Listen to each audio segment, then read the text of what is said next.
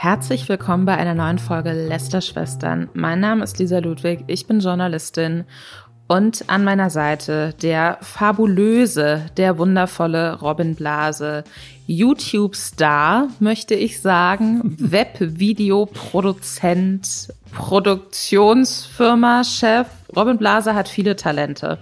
Und wir lästern hier bei den Lästerschwestern jede Woche über Themen, die uns im Internet begegnen. Und letzte Woche war ich nicht mit dabei. Letzte Woche habe ich eine Pause gemacht. Umso mehr freue ich mich, dass ich diese Woche wieder lästern kann. Und Robin, worüber lästern wir diese Woche? Diese Woche geht es um den zweiten Teil von Marvins Video, wo er Influencer reinlegt, für Gleitgel-Werbung zu machen. Da geht die Story weiter. Außerdem gibt es News zu der größten Hot Tub Streamerin.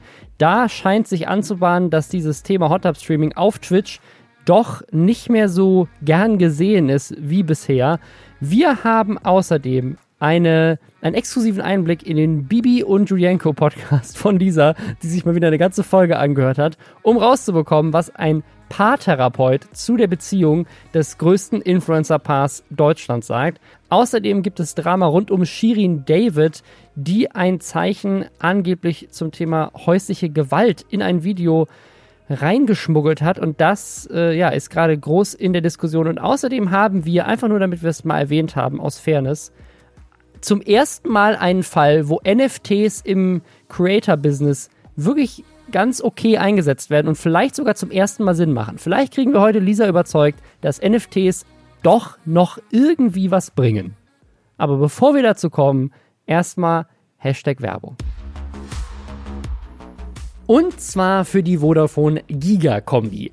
Denn ich weiß nicht, wie es euch geht, ob ihr noch Verträge bei unterschiedlichen Anbietern habt. Also einen Vertrag fürs Smartphone, einen Vertrag fürs Internet, einen Vertrag fürs Fernsehen bei der Giga-Kombi bekommst du alles aus einer Hand, alles von Vodafone. Und dafür, dass du das machst, kriegst du natürlich auch noch zusätzliche Vorteile. Du kannst sparen und mehr surfen. Also einfach Vodafone-Verträge aus Mobilfunk, Internet und TV kombinieren und profitieren. Mit der Giga-Kombi stehen euch dann folgende Vorteile zur Verfügung bis zu 15 Euro monatlich Rabatt bekommen. Du kriegst fürs Handy unbegrenztes Datenvolumen. Du kannst vom Vodafone 5G-Netz profitieren und du kannst mit bis zu 1000 Mbit surfen. Und wenn du jetzt wechselst und bei deinem alten Internetanbieter halt noch die Verträge laufen, dann ist Vodafone Cable bis zu 12 Monate umsonst, damit man sich die doppelten Kosten spart. Wenn sich das für euch spannend anhört, wenn ihr das kombinieren wollt und gleichzeitig euch die Vorteile sichern wollt, dann geht auf vodafone.de slash gigakombi. Link ist auch nochmal in den Show Notes oder natürlich einfach in einen Vodafone-Shop bei dir um die Ecke. Lisa, du hast es letzte Woche verpasst, das wunderbare Video vom YouTuber Marvin, was viral gegangen ist. Es geht um Hydro Hype, eine Creme, die er fiktiv auf den Markt gebracht hat mit Fake-Fotos, Photoshop-Skills, Fake-Webseiten und einer Fake-Werbeagentur. Alles mit dem Grund, um damit Influencer dazu zu bringen, Werbung zu machen für ein Produkt, was es eigentlich gar nicht gibt und mit falschen Werbeversprechen. Er wollte quasi testen, erfüllen die das, was in einem Briefing drinsteht, selbst wenn die Anforderungen im Briefing eigentlich Betrug sind. Also zum Beispiel zu sagen, dass man das Produkt irgendwo zufällig entdeckt hat oder dass es eben eine ganz tolle Wirkung hat und man eine Vorher-Nachher-Anwendung auch zeigen soll. Und das haben tatsächlich Influencer gemacht. Das war letzte Woche Thema. Aber das Video hörte relativ abrupt auf. Und jetzt gibt es den nächsten Teil. Aber erstmal, Lisa, was ist denn deine Meinung gewesen zu diesem ersten Video? Wie fandst du das? Ich muss sagen, dass ich, es ist natürlich witzig, irgendwie zu erzählen, hö, hö, hö, jetzt haben die sich da Gleitgel ins Gesicht geschmiert. Aber ich bin ja auch so ein bisschen im Skincare-Game drin, sage ich mal, auch wenn man es meinem Hautbild leider überhaupt nicht ansieht, äh, wie viel Geld ich da investiere. Und ich glaube ganz ehrlich, dass das gar nicht so schlecht für die Haut sein kann. Ne? Also ich meine, Gleitgel ja. hat man ja normalerweise in Regionen des Körpers, die so ein bisschen sensitiver noch sind. Deswegen kann ich mir an sich zum Beispiel schon vorstellen, dass das so ein bisschen feuchtigkeitsspendende Effekte auch hat für die Haut und dass da wahrscheinlich weniger möglicherweise schädliche Inhaltsstoffe drin sind, als wenn man sich so eine Pseudo-Anti-Aging 2,50 Euro Gesichtscreme aus dem Discounter mitnimmt, um ehrlich zu sein.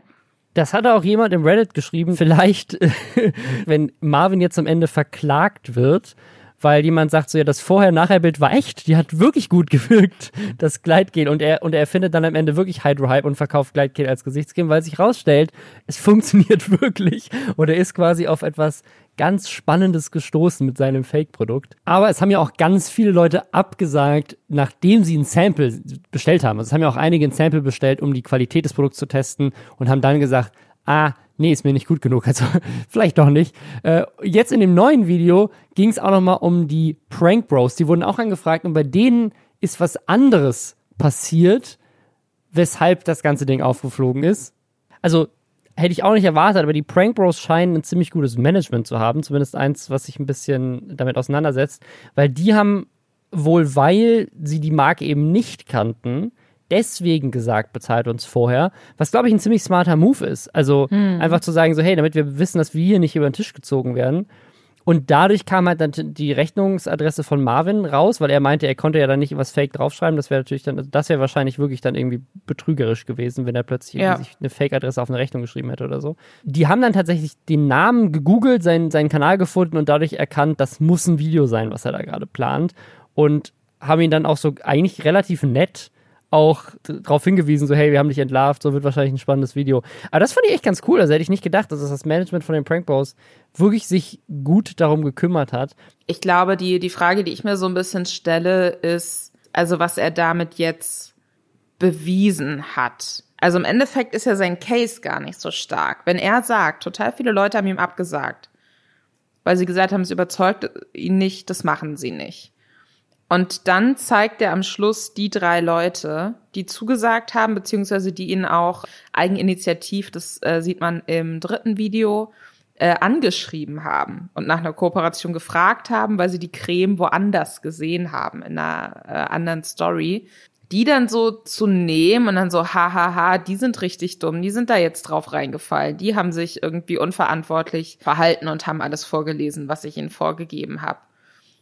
So im Endeffekt ist die Geschichte dann eigentlich nur ein paar Leute wollten, brauchen offensichtlich das Geld. Und dann gibt's aber so eine kurze Vorschau quasi dann auf das vierte Video, wann auch immer das kommt. Äh, vielleicht ist es zum Zeitpunkt, wenn der Podcast dann draußen ist, auch schon online und alle, die es jetzt hören, wissen dann schon mehr. Aber da hat er auf jeden Fall relativ, also so eine bedrohliche Situation am Telefon. Klingt ja. zumindest so. Das heißt, vielleicht machen sich da noch mehr Untiefen auf und es wird jetzt einfach von Video zu Video immer krasser und immer aufdeckerischer.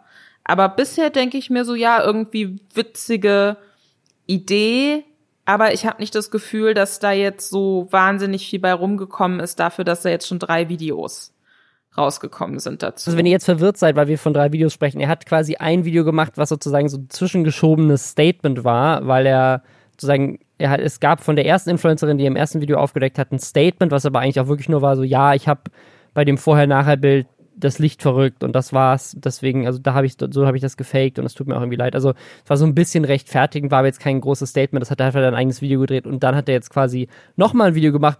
Ich fand tatsächlich zwei Sachen sehr spannend in dem neuen Video, weil eigentlich passieren dann nur zwei Sachen. Das eine ist, zwei Influencerinnen melden sich proaktiv bei ihm und das ist eine Sache, die wusste ich tatsächlich nicht. Ich glaube, weil ich, das, weil ich das selber noch nie gemacht habe, aber das scheint tatsächlich eine Masche zu sein, die ich nicht kannte, weil wenn das bei nur einem Placement schon direkt passiert, vielleicht müsste ich das auch einfach mal machen und würde sehr viel, viel mehr Geld verdienen. Was nämlich passiert ist, dadurch, dass diese eine Influencerin, die sie im ersten Video rangekriegt haben, Werbung dafür gemacht hat, haben direkt zwei weitere das wohl bei ihr in der Story gesehen und dann proaktiv die Marke auf Instagram angeschrieben, in der Hoffnung, dass sie dann auch Marketing-Deals bekommen. Und das ist in beiden Fällen auch passiert. Das waren beides Accounts mit mehreren hunderttausend Abos. Das heißt, ich kann mir vorstellen, dass Instagram, das haben wir ja auch bei diesem Loop-Giveaway-Thema so gehabt, dass das inzwischen so übersättigt ist mit Accounts, die eigentlich sehr erfolgreich sind, dass es super schwierig ist, gefunden zu werden für Werbung und dass es vielleicht auch einfach eine gute Masche ist, da proaktiv Akquise zu machen. Oder das sind vielleicht sogar Accounts, die durch Loop-Giveaways oder andere Methoden an viele Follower gekommen sind. So haben wir das nämlich damals gemacht. Wir haben mal so ein Video gemacht mit Reporter, beziehungsweise damals WDR 360 hießen die, glaube ich, noch wo ich zusammen mit einer Kollegin und einem Kollegen von 1 Live haben wir so ein Experiment gemacht, wo wir seinen Instagram-Account mit Fake-Followern, also wirklich nur gekauften Followern hochgepusht haben. Und dann hat er das auch so gemacht. Da hat er quasi mit diesem Account Marken proaktiv angeschrieben. Ein Account, der nur aus Fake-Followern bestand und hat es, glaube ich, geschafft, über 3000 Euro an Umsatz irgendwie innerhalb von einer Woche da zu generieren. Also deswegen, also mich überrascht es aber, dass erfolgreiche Influencerinnen das auch machen.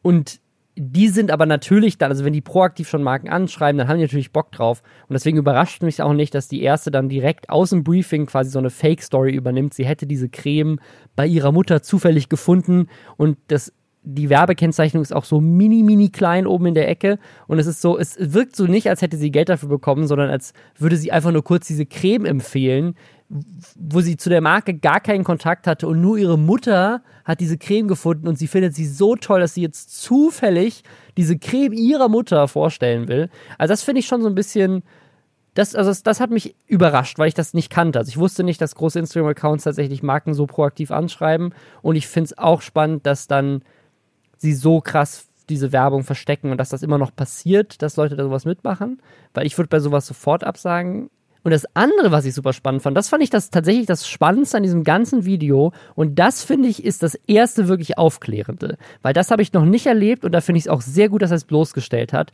Und das ist Sebastian Jotta. Ach, auf jeden, das habe ich jetzt ganz vergessen. Da, mich hat's überhaupt nicht überrascht. Mich hat's nicht überrascht, ich, ich, ich aber ich gut. Es, ich tease es kurz an, wir, wir blasen jetzt auch so ein bisschen auf. Ja. Also ich, wir sagen noch nicht, was es ist. Mich hat es überhaupt überhaupt nicht überrascht. Ich habe einmal, da habe ich noch bei Weiß gearbeitet, eine Interviewanfrage bekommen, als er so sein Buch rausgebracht hat. Und ob wir den nicht interviewen wollen. Dann meine ich ja, okay, cool, aber wir machen es nicht übers Telefon, dann ob der denn mal in Deutschland ist. Und dann hat das, das Management ihm meine E-Mail offensichtlich weitergeleitet und anstatt nur seinem Management zu antworten, hat er aber mir auch mitgeantwortet. und das war so eine gute E-Mail. Das war irgendwas von wegen, ja, also ob es nicht für Weiß günstiger wäre oder so, wenn äh, die Dame, er hat mich als die Dame bezeichnet, wenn die Dame einfach so zu ihm nach, wo wohnt der? Miami? LA? Santa Monica hat da gerade ein Foto gepostet, der ist in, ah, okay. in, in LA, ja. Okay, also ob es nicht äh, für die Dame günstiger wäre, wenn sie nach LA zu ihm kommen würde, um da mit ihm das Gespräch zu führen, als wenn Weiß ihn da äh, First Class mäßig äh, nach Deutschland fliegt und in so einem Fünf-Sterne-Hotel unterbringt. Und es war so skurril, weil ich mir dachte, Bruder, ihr habt uns gefragt, ob wir dich interviewen wollen, so zu deinem Buch, was niemanden interessiert. Wir fliegen dich nicht First Class nach Berlin. In welcher Welt leben wir denn hier gerade? Und, und das fand ich witzig. Deswegen, das war so, das war mein einer ähm, halb persönlicher Berührungspunkt mit Jota. Ich habe die E-Mail auch leider nicht mehr, deswegen, ich habe es jetzt nicht mal wortwörtlich, aber das war so grob der Inhalt, äh, hat mich sehr glücklich gemacht. Deswegen, es wundert mich überhaupt nicht, was er gemacht hat. Und das kannst du jetzt erzählen. Ja, Sebastian Jotta, wer ihn nicht kennt, der ist, glaube ich, Reality-TV-Star, hat irgendwie 700.000 äh, Abonnenten auf Instagram, ist inzwischen auch auf OnlyFans und so. Also der ist so ein, so ein Skandaltyp, der hat auch, es gibt so ein super sexistisches Video von ihm, ne, das auch mal irgendwie viral gegangen ist, wo er irgendwie so so, so, so Dating-Tipps gibt, so super, super krass sexistisch über Frauen redet. Übergriffig auch. Also tatsächlich ja, ja. Ähm, auch, auch körperliche Übergrifflichkeit äh, propagiert, wenn ich das richtig noch im Kopf habe. Aber ja, auf jeden Fall, worum geht's? Sebastian Jotta, auf jeden Fall ein sehr umstrittener Typ und der hat seine Instagram-Insights geschickt an Marvin, weil das macht man so. Normalerweise, wenn man angefragt wird für eine Werbekampagne, dann will die Marke eigentlich immer wissen, ja, was erreichst du denn eigentlich? Weil die Follower und Followerinnen, die du hast, das bedeutet ja nichts, wenn am Ende des Tages niemand auf deine Bilder klickt, niemand auf deine Links klickt oder auch keiner die Stories sich anguckt. Das kann ja passieren. Also zum Beispiel, indem du dir Follower gekauft hast durch Loop Giveaways oder sowas. Und um eben nicht für irgendwelche toten Accounts zu zahlen, wollen die Leute Statistiken haben. Meistens ist das so, schick mir mal deine Impressions von den letzten 14 Tagen deiner Stories, schick mir mal die Insights von den letzten Posts, die du gemacht hast. Und das kann man sich in Instagram in den Analytics auch alles anzeigen lassen, macht man Screen Screenshots von, schickt die an die Marke. Und eine Sache, die mir da noch, auf die Idee bin ich noch nicht mal gekommen. Er schickt Screenshots raus, die offensichtlich gefälscht sind.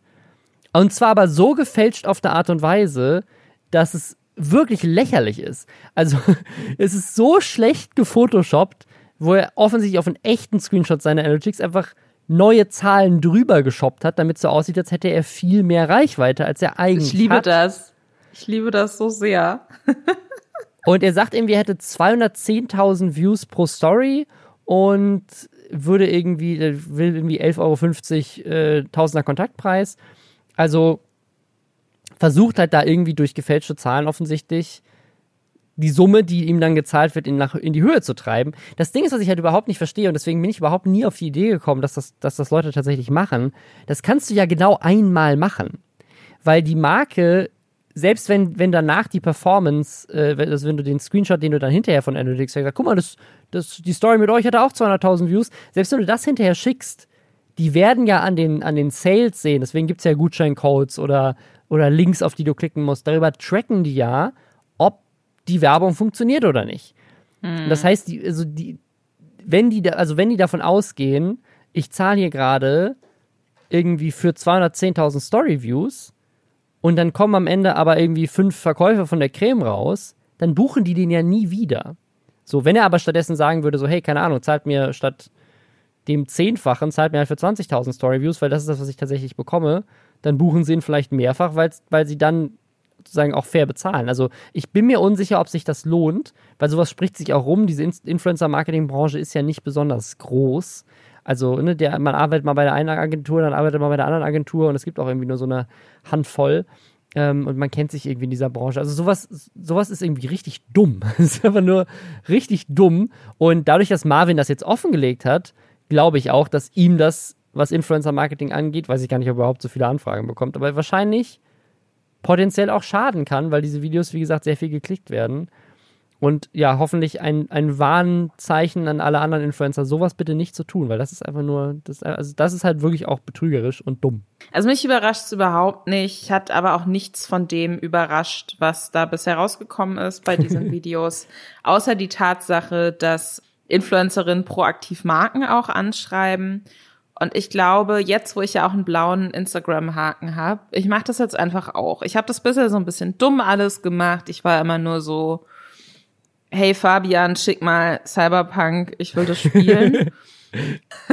Aber ich habe nie irgendwie, weiß ich nicht, ich kaufe die meisten Sachen, die ich ähm, besitze, halt immer selbst. Und ich glaube, das ist ein Fehler. Das ist ein Fehler. Und das nehme ich mir jetzt mit aus diesen Videos.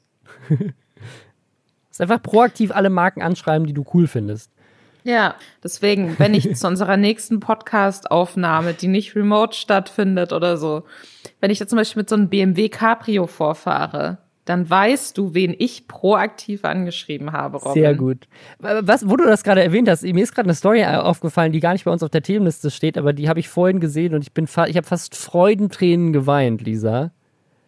Twitter hat nach Jahren, wirklich nach Jahren, heute angekündigt, dass es einen neuen Weg gibt, auf Twitter einen blauen Haken zu bekommen. Es gibt jetzt eine offizielle Möglichkeit, wie auf Instagram, auch bei Twitter einen blauen Haken zu beantragen. Lisa hat einen blauen Haken, ich habe keinen auf Twitter.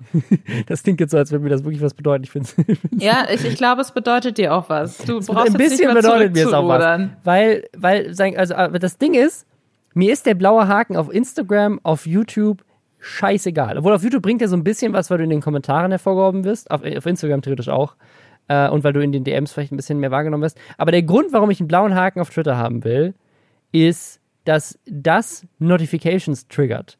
Wenn jemand mit einem blauen Haken dich auf Twitter anschreibt, dann, also zumindest ist es bei mir so, ich glaube, das kann man, ich weiß nicht, ob woran das liegt oder ob das nur ist, dann kriegst du eine Notification. Ich habe bei mir alle Notifications ausgestellt.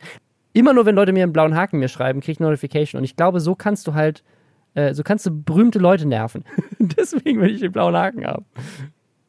Kommen wir zum nächsten Thema und zwar einem kleinen Update zu den Hot Tub Streams auf Twitch und zu Amaranth, der größten Hot Tub Streamerin und auch äh, generell der größten Streamerin überhaupt auf Twitch. Die hat ohne Vorwarnung aus dem Nichts plötzlich jetzt keine Werbung mehr in ihren Streams. Beziehungsweise die Story ist ein bisschen konfuser. Anscheinend läuft Werbung auf ihren Streams, aber sie kriegt kein Geld mehr davon ab, was so ein bisschen skurril ist. Also die Story ist folgende: Hot Tub Streams super umstritten auf Twitch. Es geht darum, dass äh, ja dass so ein Loophole ist in den, in den Twitch-Guidelines, dass du eigentlich, dass eigentlich so sexueller Content oder sexuell angehauchter Content, wie auch immer man das nennen will, auf Twitch natürlich verboten ist und es klare Regeln gibt, wie man sich eigentlich auf Twitch anzuziehen hat. Aber Bikinis darf man tragen, solange man in einem Pool ist. Und das hat damit das hat dafür gesorgt, dass einfach äh, Streamer und also auch teilweise männliche Streamer, auch vor allem Streamerinnen, angefangen haben, sich irgendwie so kleine Aufblas-Swimmingpools bei sich in dieses Wohnzimmer zu stellen und halt daraus in Bikinis zu streamen, weil das natürlich mehr Klicks bringt. Und das, da haben sich dann viele Menschen drüber aufgeregt, weil sie beide so, äh, das könnt ihr doch nicht machen, das ist nur Werbung für OnlyFans und bla bla bla. Auf jeden Fall gab es da gab's dann ziemlich großen Backlash aus der Community, aber Twitch hat eigentlich sich überhaupt nicht dazu geäußert. Und was jetzt so ein bisschen seltsam ist, ist, dass aus dem Nichts wollen, also die Art und Weise, wie Amaranth das darstellt, ist, sie hat wohl auch eine Ansprechpartnerin bei Twitch, so eine Partnermanagerin, und mit der hat sie die ganze Zeit noch gesprochen und hat sogar mit der auch über das Thema Hot Streams wohl gesprochen und meinte so, hey, ne, wenn, wenn sich da was ändert bei euch in den Guidelines, dann sagt mir einfach Bescheid. Und sie hat wohl sogar die Ansage bekommen, klar, dann melden wir uns bei dir. Äh, weil, weil sie natürlich auch trotzdem, ne, auch wenn, wenn vielleicht manche andere Twitch-Streamer sie kacke finden, ist sie eine wichtige Person auf der Plattform. Die hat eine große Reichweite und ist sehr beliebt. Und was so seltsam ist, ist, dass Twitch jetzt aus dem Nichts sie entmonetarisiert hat. Und das ist aus mehreren Gründen seltsam. Das eine ist, weil es eben zum ersten Mal jetzt ein, ein Fall ist, dass Twitch bei diesem Thema irgendwie Position zu beziehen scheint. Und das andere ist, dass Twitch, soweit ich das jetzt auf dem Schirm habe, dieses Tool, also die Möglichkeit, Leute zu entmonetarisieren, um sie quasi dafür zu bestrafen, in Anführungszeichen, noch nie eingesetzt hat. Das ist eine Sache, die macht YouTube jetzt schon seit längerem. Kuchen TV zum Beispiel wurde ja mal komplett entmonetarisiert. Auch andere Creator, äh, ich glaube jetzt gerade David Dobrik, äh, James Charles, also Leute, die irgendwie so Shitstürme haben. Shitstürme klingt für mich immer so nach Leute regen sich einfach drüber auf, aber die die haben sich ja auch da gab es ja auch ja. tatsächlich Fehlverhalten, nur dass wir das klarstellen. Das, das war jetzt nicht so hö, hö, Cancel Culture und die armen Leute. So, nee, es nee, gab nee. ja offensichtliches Fehlverhalten davor und das haben wir auch im Podcast äh, jeweils besprochen, wenn ich mich richtig erinnere. Deswegen, also genau, Shitstorm hast du recht, ist, ist ein schlechtes Wort dafür. Es ist, es ist nämlich eigentlich noch viel komplexer. Dadurch, dass sie tatsächlich, also im Falle von James Charles ja vielleicht sogar Straftaten begangen haben, außerhalb der Plattform können sie eigentlich nicht basierend auf den Community Guidelines und den AGBs sagen, wir löschen jetzt deinen Kanal oder bestrafen dich in irgendeiner Form, weil er hat ja keine Videos gemacht, wo er das, was James Charles vorgeworfen ist, ist, dass er Minderjährigen, mit Minderjährigen irgendwie so eine sexuelle Nachrichten ausgetauscht hat und so. Und das ist ja ein Riesenproblem. So, das hat er natürlich nicht in seinen Videos gemacht. Aber was, was halt so ein Tool immer war, zu sagen, so ja, wir bestrafen dich trotzdem und sozusagen schützen uns auch davor, dass plötzlich Werbetreibende kommen und sagen, oh, oh unsere Werbung läuft vor jemanden, der gerade irgendwie hier eine Straftat vorgeworfen bekommt, ist ihr Tool, okay, dann entmonetarisieren wir dich jetzt für eine Zeit und das ist sozusagen deine Strafe und unsere Möglichkeit, uns so ein bisschen rauszureden und zu schützen. Und Twitch hat das bisher überhaupt nicht eingesetzt und deswegen finde ich das sehr spannend und was auch ganz skurril an dieser Sache ist, ist, dass ihre Partnermanagerin das wohl gar nicht wusste. Also sie hat wohl ihre Partnermanagerin gefragt, so, hey, warum ist, sind meine Werbeeinnahmen weg? Und die meinte so, nö, da ist eigentlich, das ist komisch. Und dann musste sie erstmal intern nachfragen und dann hat sie wohl einfach nur so ein kühles Statement, was so ein vorgefertigtes Statement plötzlich von ihrer Partnermanagerin bekommen, weil da wohl intern was geändert wurde. Und da haben sich tatsächlich, das fand ich ganz spannend, auch große Twitch-Streamer, die sich sonst gegen das Hot Tub Streamen aufgeregt haben, plötzlich für sie eingesetzt und sie verteidigt, weil sie meinten, es kann nicht sein, dass die Plattform sowas einfach willkürlich macht. Voll, weil das bedeutet ja auch, wenn die jetzt bei Hot Tub Streams anfangen, unabhängig davon, wie man da jetzt dazu steht, ich finde es so ein bisschen albern, hatten wir auch schon drüber gesprochen. Ähm, ich bin auf sie tatsächlich auch gestoßen, weil sie mal so einen ähm, Livestream gemacht hat, wie sie mit ihrem Pferd ausreitet. Das habe ich mir so zwei Stunden reingezogen. das habe ich total abgeholt. Schon so auf dem We Weinchen, Freitagabend, äh, der größten Hot Tub Streamerin dabei zugucken, wie sie mit ihrem Pferd ausreitet. Das bin ich. Aber die Sache ist, wenn das bei Hot Tub Streams jetzt anfängt und du hast keinerlei Vorwarnung und du weißt nicht, woher das kommt, äh, dann kann das natürlich auch in anderen Fällen passieren. Ja. Dann dann wird das sicherlich nicht nur im Fall von Hot Tub Streams eingesetzt, sondern dann ist halt vielleicht auch mal irgendein Let's Player dabei oder so und weiß nicht, wie ihm geschieht oder wie ihr geschieht. Und ähm, das ist natürlich was, ich glaube, dass es in, im Interesse von allen Creatoren ist, dass die Plattform da maximal transparent vorgehen. Absolut. Wen sie sperren, wen sie demonetarisieren. Egal wie man, ob man bestimmte Arten von Content kritisiert, im Endeffekt sind alle auf derselben Plattform unterwegs. Und es muss fair sein und es muss transparent sein, es muss nachvollziehbar sein. Und das ist jetzt halt sowas, glaube ich, wo vielen der Arsch auf Grundeis geht. Ja, ja, und ich meine, wir haben das ja auch mit bei YouTube besprochen, als Mimi gesperrt wurde und so. Es ist, es ist immer für alle Creator ein schlechtes Zeichen, wenn die Plattform irgendwas macht und keiner so wirklich weiß, warum und das Gefühl auch haben, sagen, also es ist ja auch so eine willkürliche Entscheidung, die sich null abgezeichnet hat. Ich finde es auf jeden Fall die falsche Entscheidung, das aus dem Nichts zu machen. Was ich aber noch super spannend an dieser Story auch fand, ist, dass sie in einem Interview auch gesagt hat, wie viel Geld ihr damit durch die Lappen geht. Und das habe ich tatsächlich auch extrem unterschätzt. Es sind nämlich laut ihrer eigenen Aussage wohl 1000 Dollar pro Tag. Und das ist einfach eine krasse Zahl, weil ich habe ja auch schon ein paar Mal auf Twitch gestreamt. Das ist aber jetzt teilweise schon Jahre her. Also es gab mal so eine Zeit, so keine Ahnung, 2014, 15 oder so. Da habe ich relativ regelmäßig auf Twitch gestreamt und hatte natürlich jetzt bei weitem nicht das Following, was sie hatte. Aber die Werbeeinnahmen waren immer lächerlich klein. Ich weiß nicht, ob sich das in den letzten Jahren geändert hat oder ob das in den USA einfach nur anders ist oder ob es daran liegt, dass sie eine der größten Streamerinnen ist oder ob es einfach an der Menge an, an Zuschauern liegt, die sie irgendwie hat.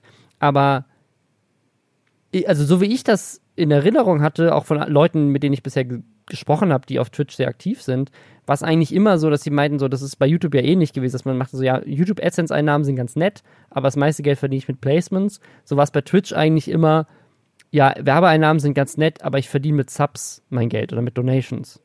Aber wie ist das denn bei Twitch? Das weiß ich jetzt zum Beispiel gar nicht. Wenn dein Kanal demonetarisiert ist, bezieht sich das dann ausschließlich auf diese geschaltete Werbung oder kann dann auch kein Geld mehr gespendet werden? Nee, nee, nee, also soweit ich das verstanden habe, weil das wäre ja wirklich krass. Also wenn sie wirklich sozusagen das, das Geld von den Subs, also von den Leuten, die wirklich eigenes Geld ausgeben, um sie zu abonnieren, wenn sie das einbehalten würden, da, da wäre, glaube ich, der Shitstorm viel Oder wenn es die Option vielleicht nicht mehr gibt. Ne? Also wie gesagt, ich weiß es jetzt nicht, aber also ja, sie hätten ihr natürlich den Partnerstatus entziehen können. Dann hätte sie keinen Zugriff mehr darauf. Auch also du musst ja erst Partner werden bei Twitch. Du musst so einen Status freischalten und erst wenn du den freigeschaltet hast, dann das ist ähnlich wie bei YouTube, wo die das ja auch geändert haben, dass du irgendwie 4000 Stunden Watchtime und 1000 Abos brauchst. So eine ähnliche Regel gibt es auch bei Twitch. Du musst eine Menge äh, eine Stunden gestreamt haben, du musst eine Menge Anzahl an Followern haben und so. Und dann darfst du äh, erst dieses, dieses ähm, Subben für Geld auch anbieten.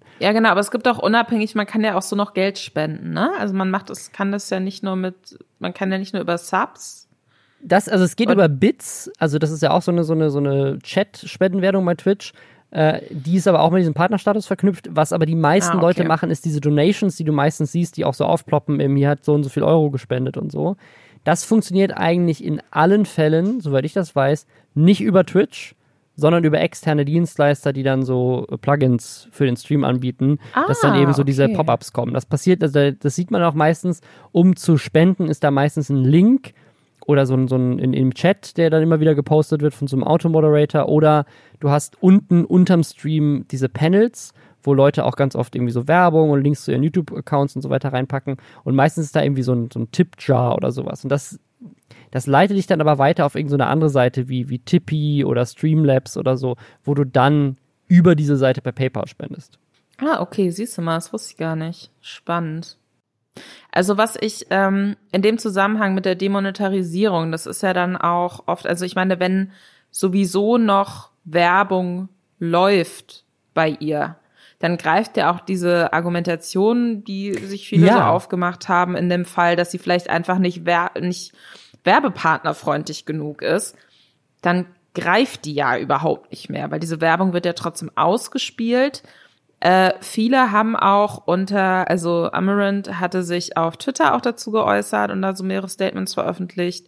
Und darunter hatten viele auch geschrieben, soweit ich das sehen konnte, auch andere Streamerinnen, die meinten so, okay, aber dieses Sache mit der Werbefreundlichkeit ist auch totaler Bullshit. Bei mir werden permanent irgendwie Kondomwerbungen oder so ausgespielt und so ein Kondomhersteller wird ja kein Problem damit haben, wenn ähm, wenn der von in Stream geschaltet wird irgendwie mit der Werbung, wo wo eine Frau so ein bisschen freizügiger sitzt. Also Ja. es ist alles sehr, sehr undurchsichtig. Wir hatten uns ja schon, als wir äh, vor ein paar Folgen drüber gesprochen hatten, gewünscht, dass Twitch sich da mal klar positioniert. Und das haben sie, finde ich, für mich nach wie vor nicht gemacht. Ne? Also ich finde, es wird jetzt einfach noch undurchsichtiger alles. Und ähm, ich meine, Amaranth hat auch gesagt auf äh, Twitter, dass sie natürlich Glück hat, weil sie so breit aufgestellt ist mit den verschiedenen Plattformen, auf denen sie auch aktiv ist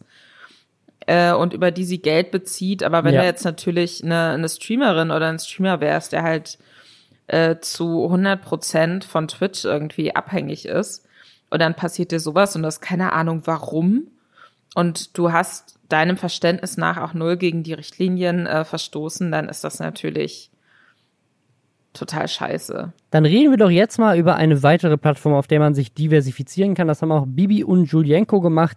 Die haben einen eigenen Podcast gestartet. Wir hatten hier schon ein paar Mal Thema und es gibt eine neue Folge. Lisa hat sie sich in voller Länge angehört und wir können drüber lästern. Bevor wir dazu kommen, noch einmal Hashtag Werbung. Und zwar für die Koro-Drogerie, die auf dem Weg sind, das nächste Lästerschwestern-Meme zu werden, weil sie, weil sie so oft hier dabei sind. Aber das freut mich auch echt, weil ich es mag, wenn wir hier Partner äh, in dem Podcast haben, von denen ich selber überzeugt bin, wo ich die Produkte selber kenne, wo ich weiß, dass die Qualität auch wirklich eine gute ist, weil ich es alles selber schon getestet habe. Und bei der Kodrogerie kaufe ich selber ein und finde das System geil. Falls ihr es noch nicht kennt, die sind auf dem Weg, der größte Online-Händler in Europa zu werden für haltbare Lebensmittel. Und das System ist ein echt smartes. Die verkaufen Großverpackungen, was super nachhaltig ist. Es verspart Verpackungsmüll.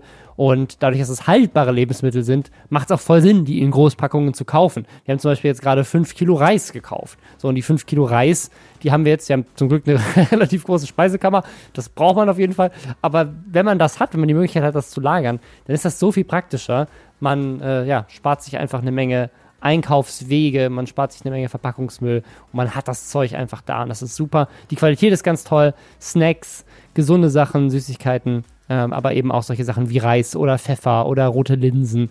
Auch Dinge, die wir alles von der Koro Drogerie haben. Also, wenn ihr Bock habt, dann nutzt gerne den Code Lästerschwestern, um 5% Rabatt auf das gesamte Sortiment zu bekommen. Wir haben es ja gerade gehört, diese Codes werden genutzt, um zu tracken, ob die Werbung funktioniert. Also, wenn ihr uns supporten wollt und ja, Bock auf diese Produkte habt, checkt's mal aus, nutzt den Code. Alle Infos dazu sind auch noch mal in den Show Notes. Wie immer habe ich alles für diesen Podcast gegeben und mir eine Stunde lang einen anderen Podcast angehört, und zwar den von Bibi und Julian. Ich glaube tatsächlich, man, die erste Folge, wo ich zu Gast war bei Lester Schwestern, da haben wir über die erste Podcast-Folge Ja, ja, von Bibi und Julienko gesprochen. Und ich finde es schön, dass es einfach, dass sich das so durchzieht durch diese Podcast-Beziehung. Ähm, wir wollen und, einfach eine äh, Cosmo-Folge im spanischen Ferienhaus machen. Oder? Darauf ja, arbeiten ja. wir hin. Total. Bitte, Bibi, ruf uns, ruf uns an oder schick eine Sprachnachricht bei, bei Instagram vielleicht. Äh, auch das ist möglich. Sonst Ähm, schreibe ich dich mit meinem Verified Twitter-Account an und dann musst du reagieren.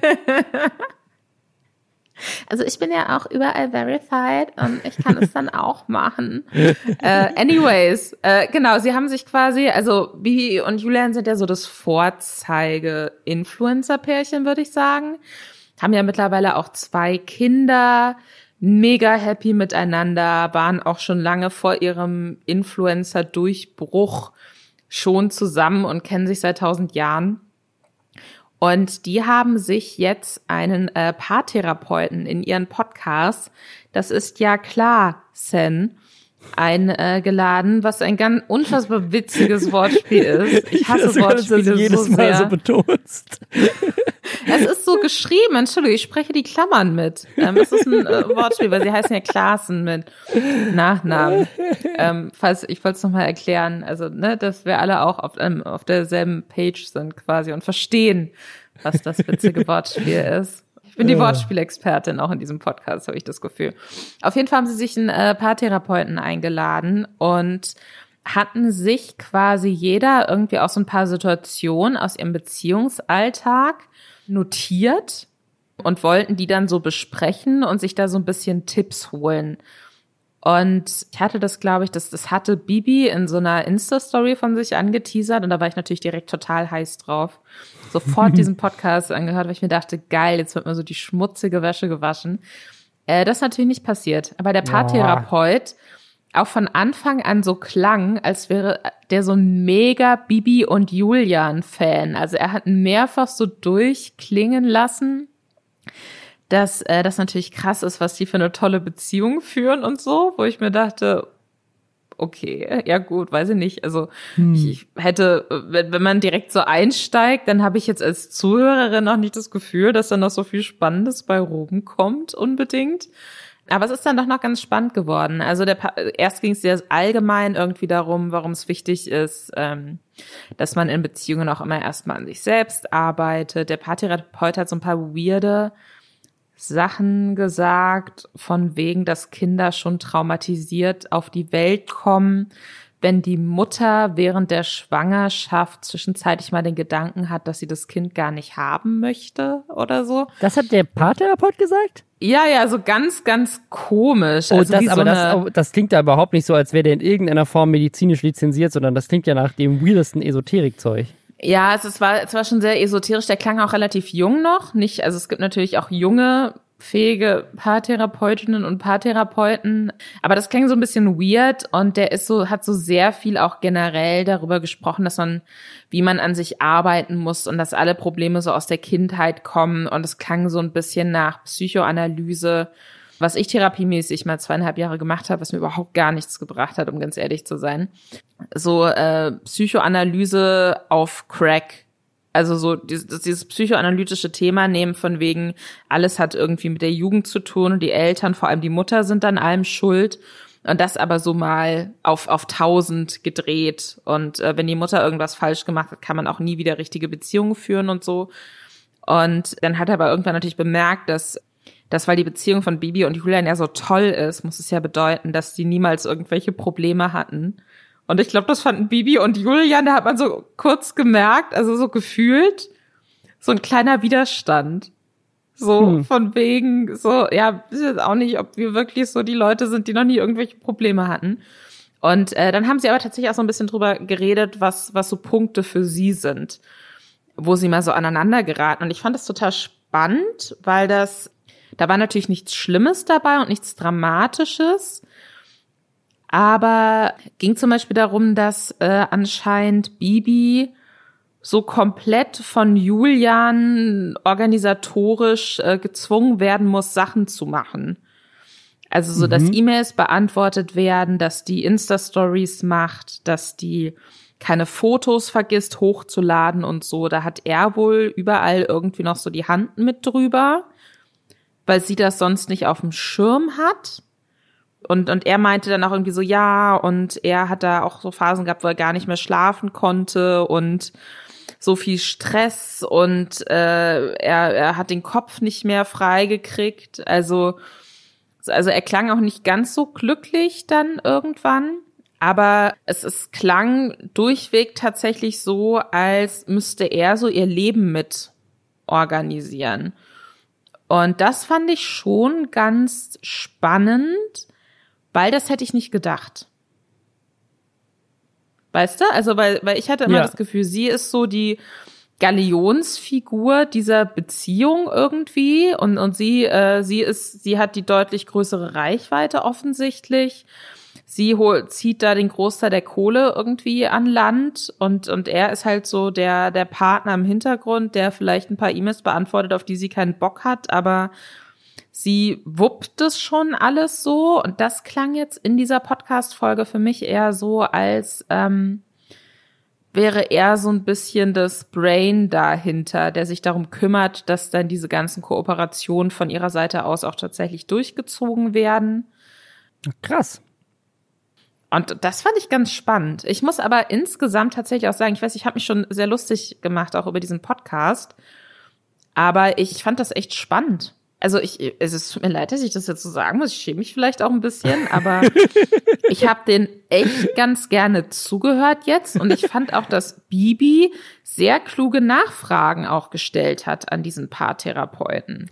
Ich, ich glaube, ich muss ein bisschen vorsichtig sein, ihn Paartherapeuten zu nennen. Ich weiß nicht, ob das ein eingetragener, geschützter Begriff ist in Deutschland, aber. Ja, so wurde er halt bezeichnet. Ja, aber ich habe nämlich also jetzt gerade nochmal nachgeguckt auf seiner Website. Er nennt sich selber Beziehungscoach.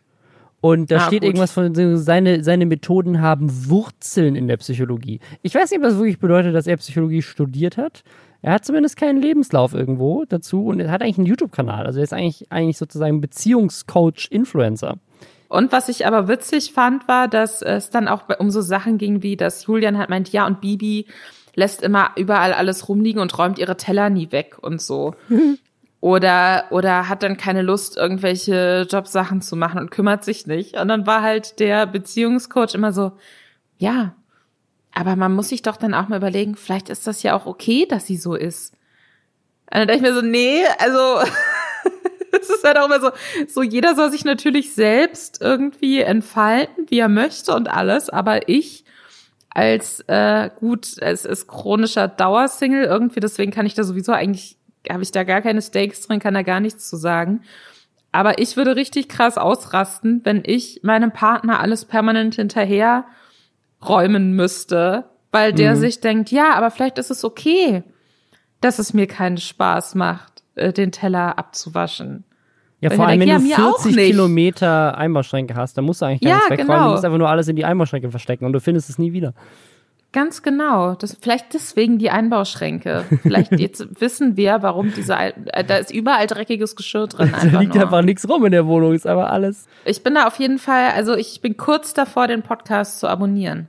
Oh, So wie ihr alle unseren Podcast abonnieren solltet, damit wir in den Spotify-Charts auftauchen. Vielen Uh. Dank. Uh, smooth. Einfach. wow.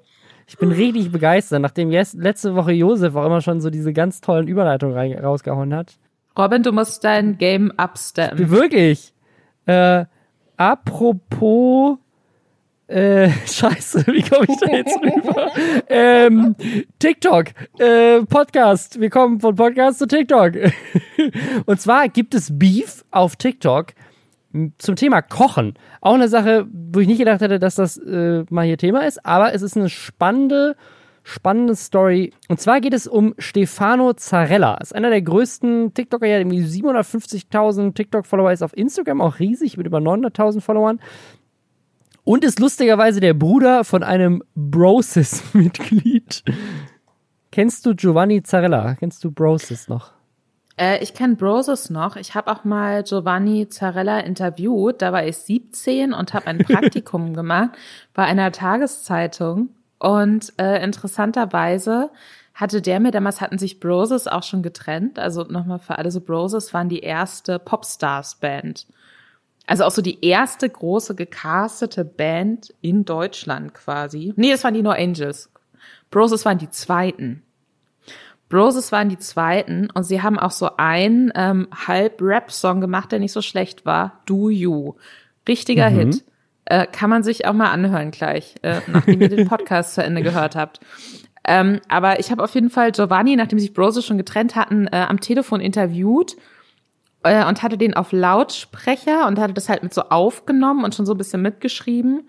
Und meine äh, Praktikumsvorgesetzte war mit im Raum und dann hat Giovanni, wenn ich mich noch richtig erinnere, angefangen von irgendwelchen wilden Partynächten und Drogenexzessen oder so zu erzählen. und ich war halt so 17 und dachte mir die ganze Zeit so, ist das ein Scoop? so, so, oh wow, okay. Und meine Chefin auch so komplett so, schreib es mit, schreib es mit.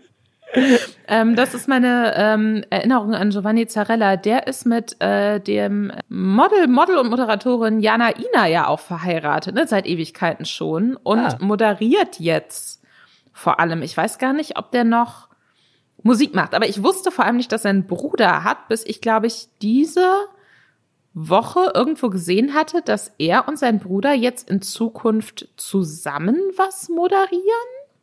Ja, denn sein Bruder ist ja ein Influencer, ein großer TikTok-Star. Und weißt du, womit er berühmt geworden ist auf TikTok? Nicht mit Musik, sondern mit Kochen. Der kocht, also so ganz skurrile Rezepte vor allem. Also, was macht er so Sachen, diese, diese ganz bekannten TikTok-Rezepte aktuell sind ja dieses, dieses One-Pot, also dass du irgendwie Nudeln in eine Auflaufform packst und dann irgendwelche Sachen dazu und ein bisschen Wasser und dann tust du es in den Ofen und dann kommt da eine geile Pasta mit einer geilen Soße raus. Das hat sich ja, glaube ich, mit so Feta und Tomaten oder so hat sich das irgendwie etabliert und inzwischen hat er da irgendwie 7000 unterschiedliche Varianten von One-Pot-Nudeln auf seinem TikTok-Kanal. Lächelt immer super nett in die Kamera, hat auch so verrückte Sachen wie Proteineis am Stiel oder Chips aus Pasta oder Pasta aus Chips, Nudeln aus Krebs, Raffaello-Rolle, äh, also so, so, so ein bisschen, kennt ihr noch Epic Mealtime? Epic nee. Meal, kennst du Epic, Epic Mealtime war mal so ein richtig krasses YouTube-Phänomen. Das in harmlos ist eher so ein bisschen. Epic Mealtime, die machen immer so Sachen, die, die gibt's auch immer noch, aber sind inzwischen völlig in der Irrelevanz verschwunden. Das ist so ein bisschen traurig, denen zuzugucken. Aber Epic Mealtime, die haben immer so Sachen gemacht wie, wir backen einen 20 Kilo Burger. Und dann haben die halt wirklich einfach 20 Kilo Hackfleisch eingekauft und das alles zusammengemixt und dann irgendwie mit Flammenwerfern versucht, das Burger Patty zu braten und so. Also wirklich so abstruses Essen. Und sein Essen geht so ein bisschen in die Richtung, also es sind manchmal so ein paar verrückte Kreationen dabei, aber halt in so, dass man sie trotzdem wirklich noch essen kann. Also es sind so, so ganz typische TikTok-Rezepte, würde ich eigentlich sagen. Und damit ist der halt super erfolgreich geworden.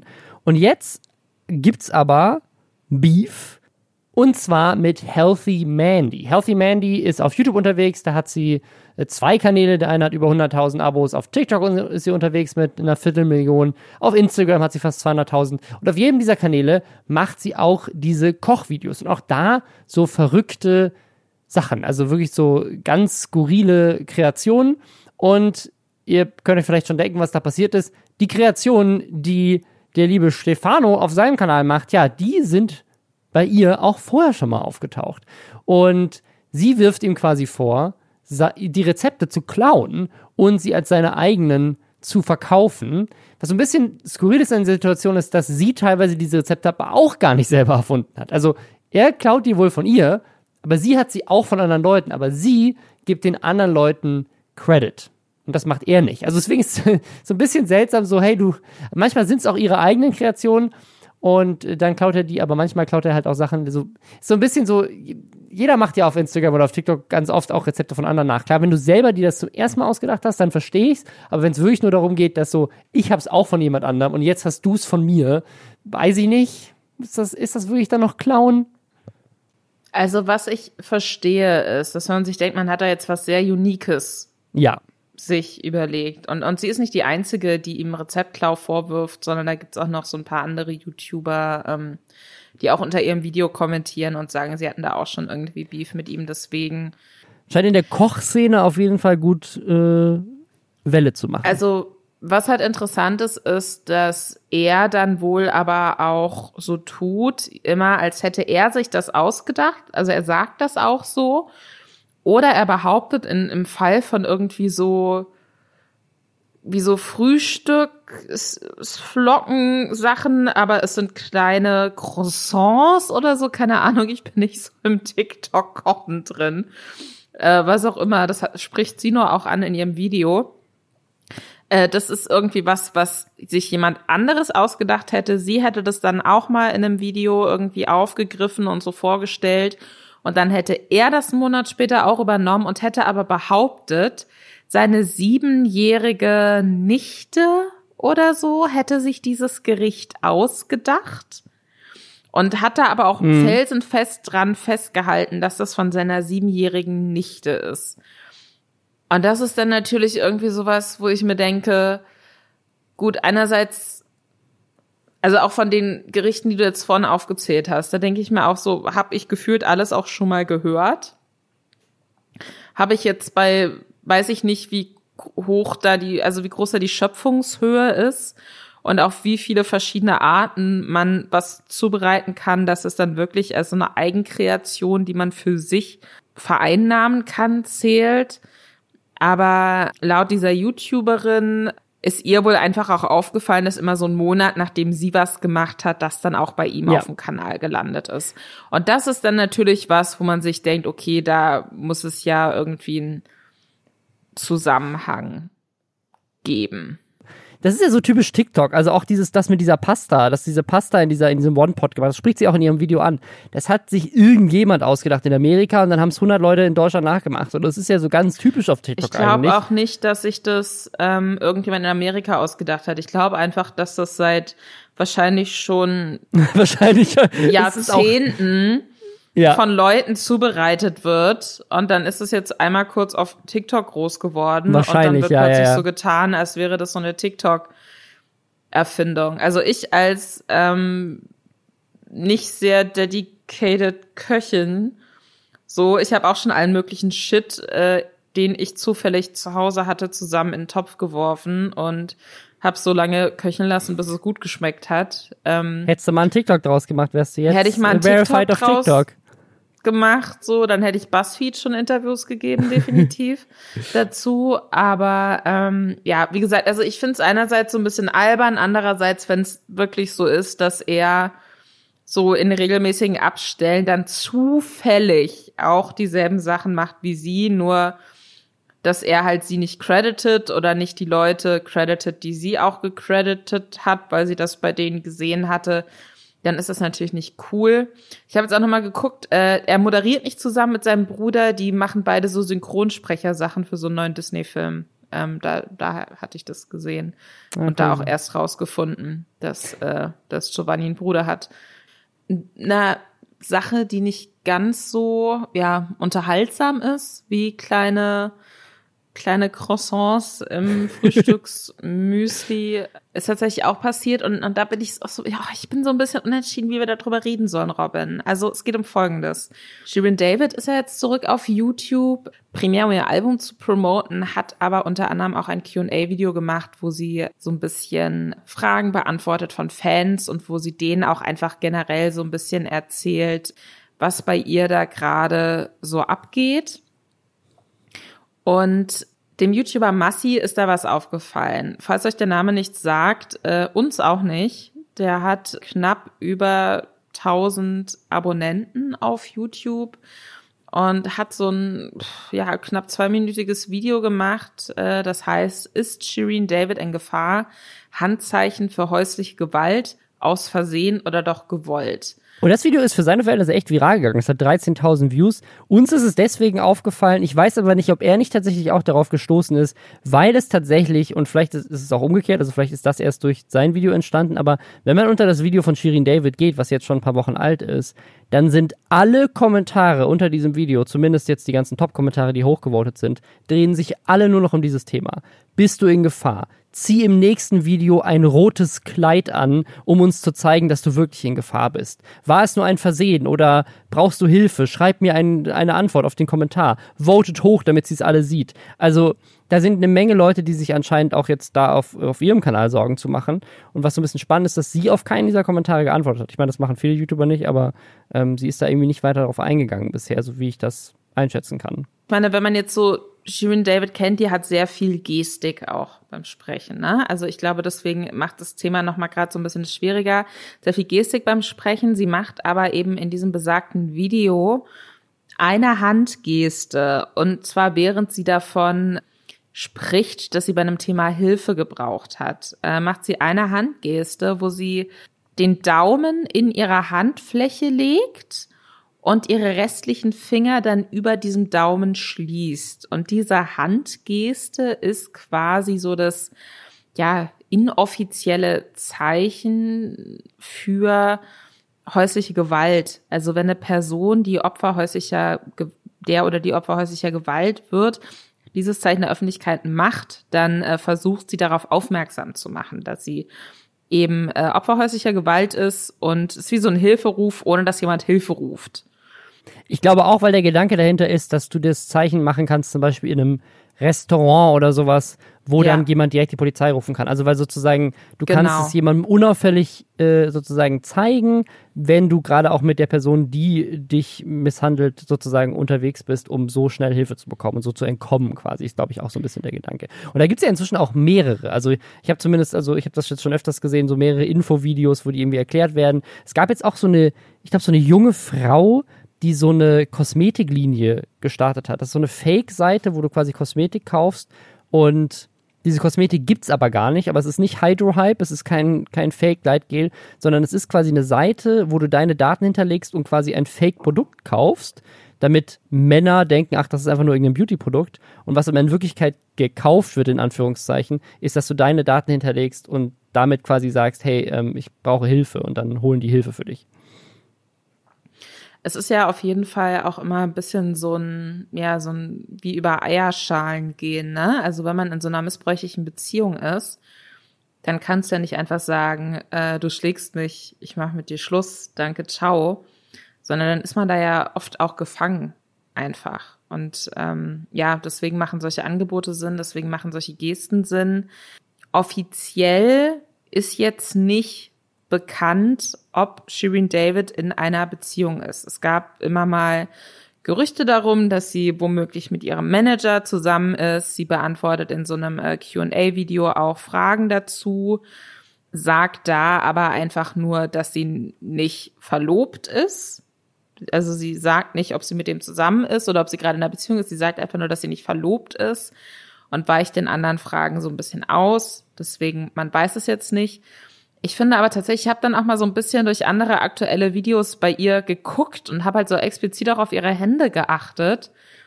Und ich habe jetzt woanders diese Geste auch nicht gesehen. Und ich finde auch nicht, dass das so eine natürliche Geste ist, die man einfach so macht. Also das sah für mich sehr bewusst aus. Da, darf ich dir kurz sagen, was mein erster Gedanke war, als ich das Video gesehen habe? Ich habe nämlich erst das Video gesehen von ihm, also von dem Massi, der das gezeigt hat. Und ja. ich gucke solche Videos ja immer in höherer Geschwindigkeit und Ne, und das heißt, dadurch wirkte es so für mich so in dem Moment, also ich habe dann so durchgeguckt und dadurch hatte ich so das Gefühl, sie hat halt ultra lange Fingernägel. Und mein erster Gedanke war, als ich das so in der in Slow Motion gesehen habe, so von wegen so, die wahrscheinlich kann sie aufgrund dieser, weil keine Ahnung, was das sieben Zentimeter langen Fingernägel ihre Hand gar nicht anders schließen, weil wenn sie den Daumen nicht in die Mitte nimmt, dann piekst sie sich selber in die Handfläche, wenn sie ihre Finger so richtig wie eine Faust schließt, wo der Daumen oben drüber liegt. Das war mein erster Gedanke und dachte so, okay, das ist wahrscheinlich wirklich nur aus Versehen passiert. Dann habe ich aber ihr Video nochmal geguckt und wenn man das Video in normaler Geschwindigkeit anguckt und auch sieht, was sie wirklich parallel dazu sagt, dann wirkt es dann doch sehr gewollt, weil es schon, es ist schon eine sehr bedachte, langsame Bewegung, wo sie den, den Daumen in die Mittelfinger und dann die Finger drüber und währenddessen halt sagt sie Hilfe, so, also es ist schon, es ist schon sehr, es wirkt sehr platziert, wenn man, wenn man wirklich drauf achtet. Und die Sache ist halt, was deswegen bin ich auch so ein bisschen, fällt es mir jetzt schwer, auch darüber zu sprechen, weil ich bin mir nicht so sicher, was jetzt die Konsequenz dazu sein sollte. So bringt man quasi, wird sie, nehmen wir jetzt einfach mal an, sie ist in, in einer gewalttätigen Beziehung ja. und sie versucht da rauszukriegen, sie macht dieses Zeichen, sie sucht Hilfe.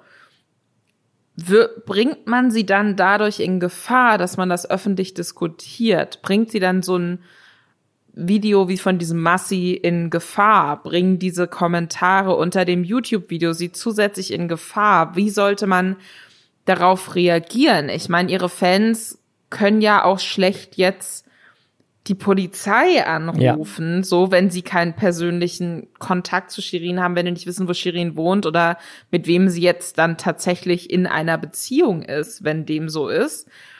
Und, und sagen, fahrt mal bitte vorbei, wir glauben, äh, die wird, äh, die ist in einer gewalttätigen Beziehung.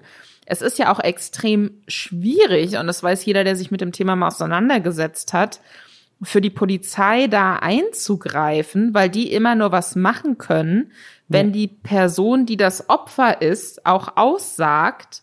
Das, das Opfer muss ja dann quasi auch den Mut haben zu sagen, ja, folgendes ist passiert. Ich möchte meinen Partner anzeigen oder so wurde ich misshandelt. Das sind hier, Sie können das gerne abfotografieren und dann guckt mal, was damit weiter passiert. Aber das ist, ist so eine extrem schwierige Situation und deswegen weiß ich gerade auch echt nicht, also das nimmt mich so, da habe ich die letzten Tage auch sehr viel drüber nachgedacht, muss ich mhm. sagen. Das nimmt mich so ein bisschen mit, weil ich nicht weiß, was der richtige Weg jetzt ist, ne? Ja, wenn, wenn es wirklich Absicht war, dann ist auch die Frage, was, was war ihr Ziel? Also ist, war ihr Ziel, dass Leute, die sie persönlich kennen, das sehen und vielleicht dann reagieren, weil es die einzige Möglichkeit ist, mit denen irgendwie Kontakt aufzunehmen? Oder war wirklich die Idee, ich möchte meine Community mobilisieren, dass sie irgendwas machen und mir, mir irgendwie helfen? Ich mir vorstelle, wie, wie soll das passieren? Weil genau das, was du beschreibst, von wegen, sobald Leute das wahrnehmen, wird ja Leute eben in den Kommentaren spammen. Also wenn, wenn jetzt, wenn sie wirklich in einer, in einer Beziehung ist und das, das eine, eine reale Situation ist, in der sie sich befindet, dann wird diese Person ja sicherlich auch die Kommentare unter dem Video gesehen haben, wo alle auf dieses Zeichen eingehen. Ähm, also es ist schon ein bisschen, ich, also vielleicht ist das ihr einziger Weg, da zu, zu kommunizieren. Und wenn das so ist, keine Ahnung, vielleicht hört ja jemand diesen Podcast, der sie persönlich kennt und, und kann da helfen. Ich weiß es nicht. Was ich aber auch äh, schwierig finde, ist sozusagen, wenn es unabsichtlich war. Sie hat sich bis, da, bis daher dazu, also dato nicht dazu geäußert. Und der Top-Kommentar unter diesem Video von Massi ist auch, wenn das Promo sein sollte, ist das gottlos. Davon wollen wir aber nicht ausgehen. Alles Gute für sie. Also sozusagen, ich, ich sozusagen, dadurch, dass sie sich nicht dazu geäußert hat, weil ich kann mir nicht vorstellen, dass das ein kluger Move ist, äh, sozusagen das zu platzieren für Klicks und für Aufmerksamkeit, nee. weil nee. das, das würde nee. niemand machen. Also das ist ja wirklich. Also Vor allem nicht, wenn du dir anguckst, wie sie sich, also das ist jetzt eklig in dem, so ich finde so ein bisschen eklig jetzt äh, in dem Zusammenhang so über Promomaßnahmen zu sprechen, aber wenn du dir anguckst, wie sie sich ja auch positioniert. Ja. So als äh, scheißt mal auf alle, die euch Frauen einreden wollen, dass ihr nichts wert seid oder so. Ja und wenn man in dem Zusammenhang dann so einen Promo-Move bringt, das nee, ist ja nee, nee. gegensätzlich von allem, was man darstellt. Das kann ich mir nicht vorstellen. Und ich kann mir aber auch nicht vorstellen, ohne sie jetzt persönlich zu kennen. Und ich kann sie auch nicht so richtig gut einschätzen, muss ich ganz ehrlich sagen. Aber ich kann mir nicht vorstellen, dass wenn das unabsichtlich gewesen wäre und dann hat sie überall diese Kommentare, dann hätte sie sich doch dazu verhalten. So, also weißt du, dann hätte sie doch gesagt, Leute, sorry, ihr wisst, ich habe ganz, ganz viel Gestik und da habe ich irgendwie, ich weiß, wenn man da jetzt drauf achtet, dann wirkt das vielleicht so, aber das war nicht so gemeint, ihr müsst euch keine Sorgen machen. Ich, ich finde das so krass, weißt du, weil das ist irgendwie so, das ist ja auch, also stellen wir uns jetzt mal vor, sie ist in einer Beziehung zum Beispiel mit einer Person, unabhängig jetzt von diesen ähm, mit einer Person, mit der sie vielleicht zusammenarbeitet irgendwie, mit der sie, wo, wo Arbeitsalltag und Privatleben auch extrem miteinander zusammenhängen. Dann hat sie ja noch weniger Räume, in denen ja. sie sich vielleicht aktiv Hilfe suchen könnte. Und wenn du dir jetzt mal vorstellst, du hast so eine der ja dann doch bekanntesten weiblichen Influencerinnen in Deutschland und deren einziger Weg, nach Hilfe zu rufen, ist in einem YouTube-Video. Mhm. Ich habe da ein ganz, ganz ekliges Gefühl im Magen. Also weil ich das auch aus, aus dem eigenen äh, Umfeld, äh, auch sehr engem Umfeld und auch so ein bisschen eigene Erfahrung. Also das ist wirklich das, darüber ja. macht man auch keine Witze. Das ist ein ganz, ganz schlimmes, ganz, ganz krasses Thema. Und da kann man nicht einfach sagen, ja, dann macht er Schluss mit der Person, weil das, das ist oft nicht möglich. Ja, also wir können einfach nur hoffen, dass es, keine Ahnung, dass es einfach zu lange Fingernägel waren und deswegen hat sie irgendwie die Hand komisch geschlossen, wer weiß. Ähm, Jetzt haben wir noch, einen kleinen, noch ein kleines nettes Ding zum Abschluss, einfach damit wir nicht auf so, eine, auf so einer Note hier enden. Und zwar geht das jetzt ums Thema NFTs. Das ist ja so ein Thema, was wir in der Vergangenheit jetzt schon mehrfach behandelt haben. Wen das interessiert, wir haben eine eigene Folge dazu gemacht mit dem Simon von den Rocket Beans, der uns dazu aufgeklärt hat. Wir sind so ein bisschen mit dem da rausgegangen, NFTs, wer es gar nicht kennt, vielleicht kurz die, die Erklärung. Das ist quasi die Möglichkeit, Objekte zu kaufen, in, in der Blockchain verankert, also so ein bisschen wie Bitcoin, aber wenn Bitcoin eben nicht eine Münze wäre, sondern ein Bild zum Beispiel, ein digitales Bild. Und das wurde viel genutzt, um digitale Kunstobjekte zu verkaufen, auch sehr erfolgreich von vielen diversen Creatoren und Creatorinnen bisher, die sehr viel Geld damit verdient haben, diverse Künstler und Künstlerinnen, die sehr reich geworden sind. Es gibt hier diese eine von dem, von diesem Meme, wo irgendwie ein brennendes Haus hinter so einem kleinen Mädchen zu sehen ist. Die hat zum Beispiel die Rechte an ihrem Meme so verkauft und somit zum ersten Mal Geld mit diesem Meme gemacht. Und wir haben die ganze Zeit gedacht, was ist denn der Sinn dahinter? Also warum kaufen Leute digitale Kunstobjekte, also Bilder, die man eh die ganze Zeit im Internet ja auch sehen kann. Also du ist ja anders als ein Gemälde, was du dir an die Wand hängen kannst, was dann nur du hast. Diese digitalen Objekte kann sich jeder sowieso jederzeit im Internet runterladen, ausdrucken, was auch immer man damit machen will. Was ist der Vorteil daran? Und jetzt gibt es zum ersten Mal ein Projekt, wo ich sage, ich finde, das macht Sinn. Und ich bin jetzt gespannt, was du dazu sagst, Lisa, ob du das auch so siehst, ob, das, ob ich dich dieses Mal von NFTs überzeugen kann. Ich möchte an der Stelle ganz kurz einwerfen, dass ich bereits äh, auch in der Folge mit Simon kurz einen Ausblick darauf gegeben habe, welche Art von NFTs ich sinnvoll fände und zwar ganz konkret Sachen, die nur einem gehören, die man aber in Online-Spielen oder so verwenden kann. Ja. Wie zum Beispiel Red Dead Online, eine Pferdefarbe, die nur mir gehört. Das heißt, ich habe ein unique aussehendes Pferd. Dafür würde ich Geld bezahlen. Vielleicht nicht viel, aber ein bisschen was. Und wenn ich eine, einen Nachweis hätte, dass mir dieser kurze Videoausschnitt von Unge gehört, wie er verrückt lacht, was trinkt und sagt, ich bin ein Psychopath Dafür würde ich auch Geld bezahlen. Auch nicht viel, aber das, das, das würde ich auch noch machen. Also das heißt, ich, ich lehne es nicht komplett ab. Ich finde nur die Vorstellung, also bisher, so wie es sich für mich darstellt, sehe ich es nicht so richtig Okay, sinnvoll. aber vielleicht kann ich dich jetzt überzeugen. Und zwar Gary V. Wer Gary V nicht kennt, das ist so ein bisschen der Business-Influencer Amerikas. Der ist so ein bisschen der, der Casey Neistat-Verschnitt. Also er ist ein super kreativer, krasser Typ, der quasi jeden Tag 100 unterschiedliche Content Pieces raushaut auf LinkedIn, auf Instagram, auf TikTok, auf YouTube, im Podcast. Es, der hat so eine eigene Marketingagentur, ist Multi, Multi, Multimillionär, hat eigentlich mal angefangen mit Wein. Er denkt mal so eine, also Wein, nicht Wein die App, sondern Wein das Getränk. Das fühle ich, das fühle ja, ich sehr. Weil seine Eltern hatten irgendwie so einen Weinladen und den hat er dann im Internet groß gemacht mit so einer Show auch unter anderem, wo er halt Wein getrunken hat.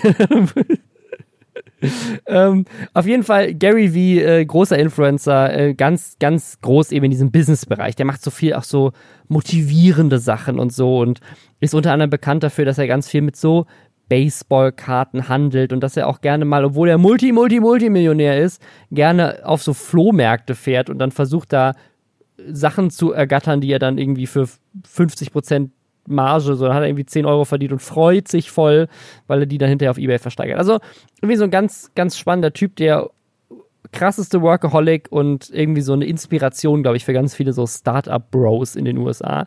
Auf jeden Fall hat der jetzt, weil er halt auch so businessmäßig gut unterwegs ist, finde ich die erste gute Idee gehabt, was man mit NFTs machen kann. Und zwar, also er hat direkt zwei Sachen damit verknüpft, die ich smart finde. Das eine ist, ein physisches Event. Also, wenn man so einen Token kauft, es gibt insgesamt 10.400, 10.255 Tokens und jeder einzelne dieser Token ist ein Zugang zu VCon, einer neuen Messe, die dafür quasi ins Leben gerufen wird. Und die sollen so ein bisschen sein, sie nutzen tatsächlich sogar Ausschnitte von Online-Marketing Rockstars, äh, also dieser ähm, äh, Online-Marketing-Messe, die immer in Hamburg stattfindet die äh, will er quasi selber in groß, sowas in der Art. Also quasi so eine Messe, wo man sich treffen kann und dann lernt man viel über Business und coole Sachen und kann networken und so. Und so ein Ticket kann, kriegst du halt nur, wenn du so ein Token besitzt. Also es gibt tatsächlich nur 10.255 Plätze, um auf dieser Messe zu sein. Das heißt, du, das ist eine Messe, da kannst du kein Ticket kaufen, du brauchst ein NFT, um da Zugang zu bekommen. Das finde ich ist schon mal das erste Smarte, was er irgendwie gemacht hat das macht natürlich Bock. Ne? Wenn du jetzt irgendwie du, Tickets kaufen Leute die ganze Zeit für irgendwelche Sachen, macht Sinn, das irgendwie in der Blockchain zu verankern. Und du hättest theoretisch sogar die Möglichkeit zu sagen, keine Ahnung, findest keinen Babysitter für den Abend, dann verkaufst du dein Ticket schnell weiter und es ist äh, sozusagen, musst nicht irgendwie vor dem Konzertvenue rumstehen und versuchen irgendwie dein Ticket noch schnell weg, weg zu verkaufen, sondern du machst es einfach digital online. Coole Idee. Die andere Idee, die er hatte, ist, man verknüpft diese NFTs noch mit anderen Produkten, zum Beispiel mit ja, diesen klassischen Tickets, die es ja auch zu kaufen gibt, nämlich Zugang zu ihm. Es gibt zum Beispiel ein Ticket, das heißt Lunch Ladybug. Wenn du das kaufst, hast du die Chance, mit ihm einen Lunch zu essen. Es gibt aber auch zum Beispiel einen Brunch-Bär, dann ist es für Brunch. es gibt eine Breakfast Bed, das sind auch alles immer so kleine Karten, wo kleine süße Figuren drauf gezeichnet sind. Da kannst du mit ihm Breakfast essen. So, es gibt also unterschiedliche Möglichkeiten, wie du Zugang zu ihm bekommst. Es gibt zum Beispiel auch eins, wo du mit ihm Basketball spielen kannst. Also für so jede denkbare Aktion, die man eigentlich so in einem freundschaftlichen Verhältnis machen kann, gibt es eigentlich eine Karte, die man kaufen kann, um Zugang zu ihm zu bekommen. Und die dritte Sache, die er gemacht hat, ist Geschenke. Also ein bisschen dieses Mystery Box Thema, Lootbox Thema in NFTs verwandelt. Wenn du den Zugang zu dieser Karte hast, dann bekommst du von ihm Geschenke geschickt. Und du weißt nicht, was es ist. Und natürlich jemand, der super reich ist und auch Zugang hat zu irgendwie geilen Produkten. Und ich kann mir schon vorstellen, dass Leute Bock haben auf Mystery-Boxen von Gary Vee, weil er wahrscheinlich coole Sachen verschickt. So. Auch das ist eine smarte Idee. So, weil du vielleicht den Wert, den du da reinsteckst in diesen NFT, wieder zurückbekommst in coolen Produkten.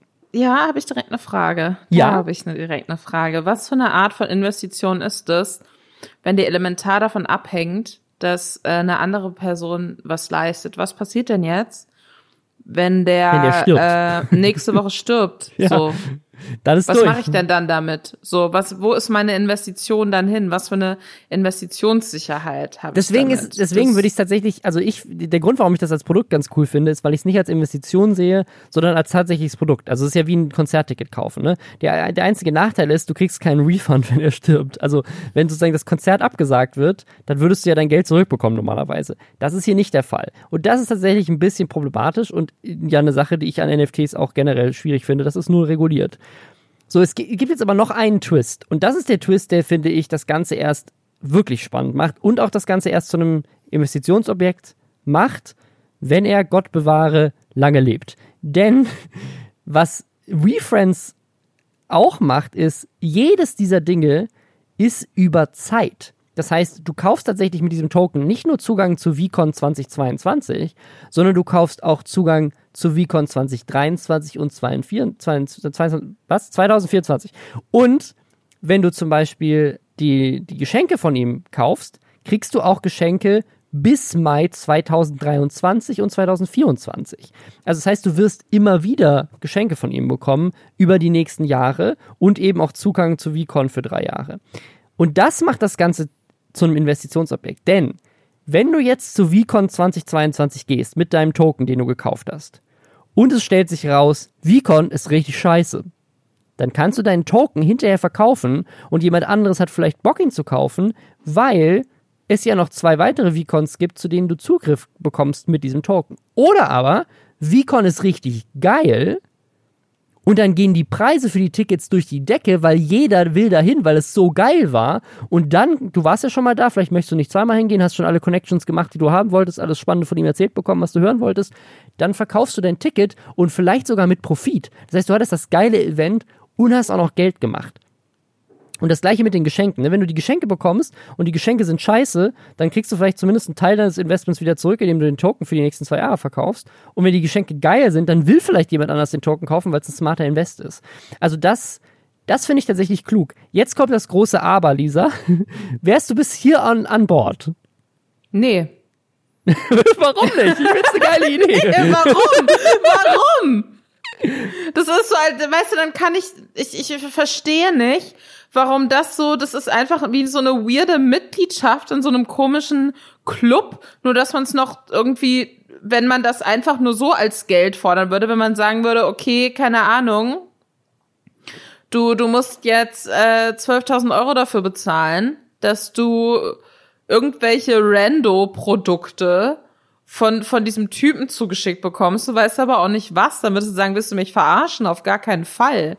So, das ist so ein Ding wie, keine Ahnung, Glossy Box oder so, ich weiß nicht, ob es das noch gibt, wo du so schon, 10 ja. bis 15 Euro im Monat bezahlt hast und dann hast du irgendwie so Überraschungskosmetikprodukte zugeschickt bekommen. Hast natürlich immer gehofft, dass es irgendwas Wertvolles ist und meistens waren es einfach nur so, keine Ahnung, mittelpreisige Drogerieprodukte, die du überhaupt nicht gebraucht hast. So, und, und das ist so ähnlich wie das, aber einfach absurd viel teurer.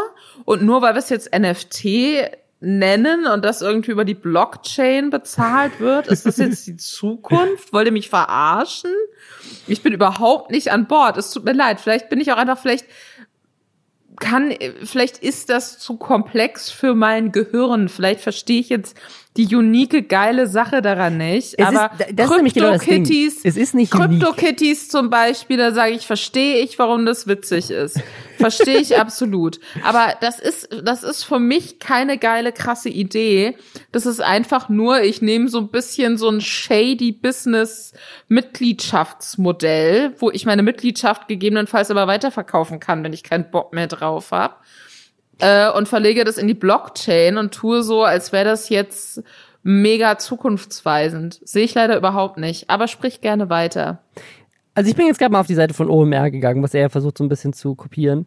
Aber nur ein Ticket für einen Online-Kurs, wie funktioniert YouTube, kostet bei OMR 149 Euro. Ne? Und wenn du jetzt, keine Ahnung, auf so eine Messe gehst, solche Messetickets sind ja oft ziemlich teurer. Und also, was ich, was ich sagen möchte, ist sozusagen, ich, das hätte, das hätte nicht ein NFT sein müssen, aber es macht halt diese Tickets handelbar. Wenn ich jetzt für die OMR, wo man vielleicht dann gerne hingeht, wo man sagt so, hey, ich, ne, ich, businessmäßig ist das wichtig für mich, ich arbeite im Marketing, ich gehe da gerne hin. Und ich kann dann für drei Jahre im Voraus die Tickets kaufen und eventuell sogar mit Gewinn bringend wieder verkaufen oder so, ist das ja theoretisch eine Sache, die Sinn macht, wenn du eh die, keine Ahnung, was so ein Ticket kostet, mehrere hundert Euro wahrscheinlich, ausgibst für so ein Ticket Klar, Mystery-Boxen sehe ich auch, aber zum Beispiel so Meet and Greet möglich zu machen. Gibt ja Leute, die geben, geben dafür Geld aus. Würde ich auch nicht machen. Ich würde nicht Geld dafür ausgeben, Gary Vee treffen zu können. Aber es gibt ja Leute, die haben da Bock drauf. Und für die, finde ich, macht das Sinn. Aber jetzt kommt das große Aber, Lisa. Und jetzt, jetzt fällt leider auch mein Traum komplett auseinander. Weil ich finde es völlig lächerlich. Diese Token, die man kaufen kann, kosten größtenteils, wenn man jetzt gerade so durch die Website hier klickt, größtenteils zwischen zweieinhalb und drei Ether. Das ist jetzt, Ether ist jetzt gerade krass gefallen, ähm, aber zu dem Zeitpunkt, als diese Seite gelauncht ist, waren drei Ether 12.000 Euro. Und das ist nur das Ticket. Wenn du den, wenn du die Admission haben wolltest, dass du irgendwie Zugang zu ihm bekommst, so, da kosten die Dinger halt, inzwischen, inzwischen gibt es auch welche, die kosten 10 Ether. Das war zu dem Zeitpunkt 40.000 Euro. Ich glaube, jetzt ist es gerade mehr so Richtung 20, 30.000. Aber du gibst dir teilweise wirklich 40.000 Euro aus, um drei Jahre in Folge Mittagessen zu haben mit Gary Vee und auf seine Messe gehen zu können. Diese, diese Preise, so ein Gift Goat, kostet 5 Ether. Das heißt, du hast da zu dem Zeitpunkt wirklich 20.000 Euro gezahlt, um Zugang zu bekommen zu Gary V's Geschenken. So, das ist, was ist denn das für eine Mystery Box, die 20.000 Euro kostet? Aber das ist doch mein Punkt. Das ist doch, weißt du, das ist genau mein Punkt. Genau, aber wenn es, wenn es jetzt 50 Euro wäre, dann würde ich sagen, ist geil. Ja, aber es sind ja nicht 50 Euro. Weißt du, was ich meine? Das ich, ist ja, das ich, ich ist rede nur von der, der Idee, Punkt. nicht von der Realität. Die das, Idee das ist doch genau der Punkt. Das ist doch komplett absurd. Das ist so, sowas bezahlen Leute, die zu viel Geld haben und sich intim zu Tweets von Elon Musk berühren, so. Da wollt ihr mich eigentlich alle verarschen. Was ist das denn für ein Modell? Wo, in, in welcher, in welcher Welt ist das denn irgendwas, wo man sagt, das ist ja mega geil, lass mal alle machen? Ja. So, das ist wieder sowas, was auch an Vollidioten verkauft wird, die zu viel Geld verdienen, die wahrscheinlich auch äh, in fünf WhatsApp-Gruppen von irgendwelchen YouTube-Management-Pseudogenies schon drin waren und denken, bei in der nächsten WhatsApp-Gruppe klappt's aber auf jeden Fall. So, das ist für mich, das ist komplett absurd für mich. Das ist komplett absurd. Und es ist genau so, das ist genau die Zielgruppe für mich, die, äh, die auf diesen ganzen, die sich die ganze Zeit schon von so Schneeballsystemleuten verarschen lässt, einfach nur. Herzlichen Glückwunsch. Ihr habt viel zu viel Geld, geht, geht lieber spenden. Oder keine Ahnung, kauft euch einen Miniaturesel. Ich weiß es nicht. Aber das ist doch kompletter Bullshit. Also Leute, es tut mir leid. Lester Schwestern Tour wird nicht als NFT ticketmäßig verkauft 2022. Lisa hat gesagt nein. weißt was du, ich, ich habe gar nichts, ne, ich muss es nochmal, so, ich habe nichts und ihr seht es jetzt nicht, aber auch ich habe jetzt sehr viel Gestik übrigens, wenn ich spreche. Ich habe nichts gegen NFTs, aber ich habe, ich, ich finde, wie das bisher umgesetzt wird und wie das bisher ausgefüllt wird, finde ich hochgradig bescheuert. Also das ich finde es wirklich nur Punkt. wegen dem Preis bescheuert. Aber was man dazu sagen muss, der Preis, also es ist halt so ein Auktionssystem. Das heißt, wenn keiner die teuren kauft, dann senkt sich der Preis immer weiter bis zu, eine, bis zu einer Mindestgrenze. Die Mindestgrenze ist bei vielen ähm, ein halbes Ether. Aber ein halbes Ether ist immer noch weit über 1000 Euro. Ich weiß jetzt nicht, was 2000 so, was so, Euro. Das ja, sind 2000 Euro. Ja, ich glaube, Ether ist jetzt schon wieder irgendwie nur bei zweieinhalbtausend oder so. Also dann ist es so ein bisschen, aber genau, das ist, das ist nämlich auch das Ding. Der Preis von diesem NFT fluktuiert ja, wenn du ihn kaufst, extrem mit dem Wert von Krypto. Das heißt, Leute, die vor einer Woche äh, für 5 Ether den, den Gold gekauft haben, haben 20 dafür, 20.000 dafür ausgegeben. Leute, die es jetzt kaufen, geben irgendwie nur noch die Hälfte dafür aus. Das ist schon echt auch verrückt. Und Gary verdient auch noch die Hälfte damit. Aber ich kann mir sehr gut vorstellen, dass sich das rechnet. Also wenn du 10.000 Tokens für irgendwie selbst nur einen halben Ether verkauft, a, a 2000, dann bist du ja schon bei, äh, bei ne, guter, guter Millionenbetrag, den du da rausholst. Und ich glaube, jemand hatte ausgerechnet, wenn er das zu, den, zu dem Asking-Preis, also ohne dass der Preis sinkt in der Auktion, verkauft hätte, hätte er 100 Millionen Dollar damit verdient. Da kannst du eine gute Messe mitschmeißen, glaube ich. Auch drei. Ich hoffe einfach, dass die Leute, die sich diese komischen Giftboxen da äh, bestellen, dass die alle ausschließlich so Hydro-Hype-Cremes in ihrer Box haben. Das ist mein Wunsch. Und vielleicht so, weißt du, so, so ein, ähm, hier dieses, diese Rausspringen-Teufel-Clowns oder so. okay. Die so aus so Boxen rausspringen und der lacht ja. dann einfach nur. So, so möchte ich das. Okay. Herzlichen Glückwunsch. Das ist dann wohl die Zukunft von Business. Ich bin mal gespannt. Also vielleicht erfahren wir irgendwann, was in diesen, was diesen Dingern drin ist und jeder kriegt von kriegt, kriegt irgendwie ein Auto geschenkt oder sowas, weil es einfach, weil sie so viel Geld gemacht haben mit dieser Aktion. Und auch ob Vicon, ob Vicon einfach so geil ist, dass wir dann immer sagen, scheiße, hätten wir mal 20.000 Euro für ein Ticket ausgegeben. Wir wären so gerne Dieser auf Dieser Zeitpunkt wird niemals kommen. Nicht für mich. Vielleicht für dich, Robin, aber nicht für mich was, ich, ich finde es auch ein bisschen eitel, das ganze We-Friends und We-Con zu nennen. Ich meine, klar, er verkauft irgendwie Zugang zu sich selbst, aber ich würde auch gerne einfach eine Messe veranstalten, die Blasecon heißt. einfach nur. Ja, aber ich glaube, da kriegst du, da kann, das kannst du da nicht auf Twitch streamen, ne? Da, da bist du ganz schnell in dieser schwierigen. Ecke, wo, wo man entmonetarisiert wird. Mist, Mist. Und schon haben wir alle Themen, die wir in diesem Podcast besprochen haben, wieder am Schluss zusammengeführt, wie die Profis, die wir sind, Robin, oder? Geil. Wunderschön. Vielen, vielen Dank fürs Zuhören und wir hören uns nächste Woche, wenn der äh, Kryptokurs sich mal wieder äh, überschlagen hat. Montana Black, vielleicht noch kleiner Fun Fact am Ende für den Montana der Woche. Montana Black hat getweetet, minus 450.000. Und die Vermutung war, das ist der Verlust, den er mit seinen Krypto-Investitionen nur diese Woche gemacht hat, weil der Preis in den Keller gefallen ist. Das nur so als kleiner Fun-Fact am Rande. Bis nächste Woche. Bis dann.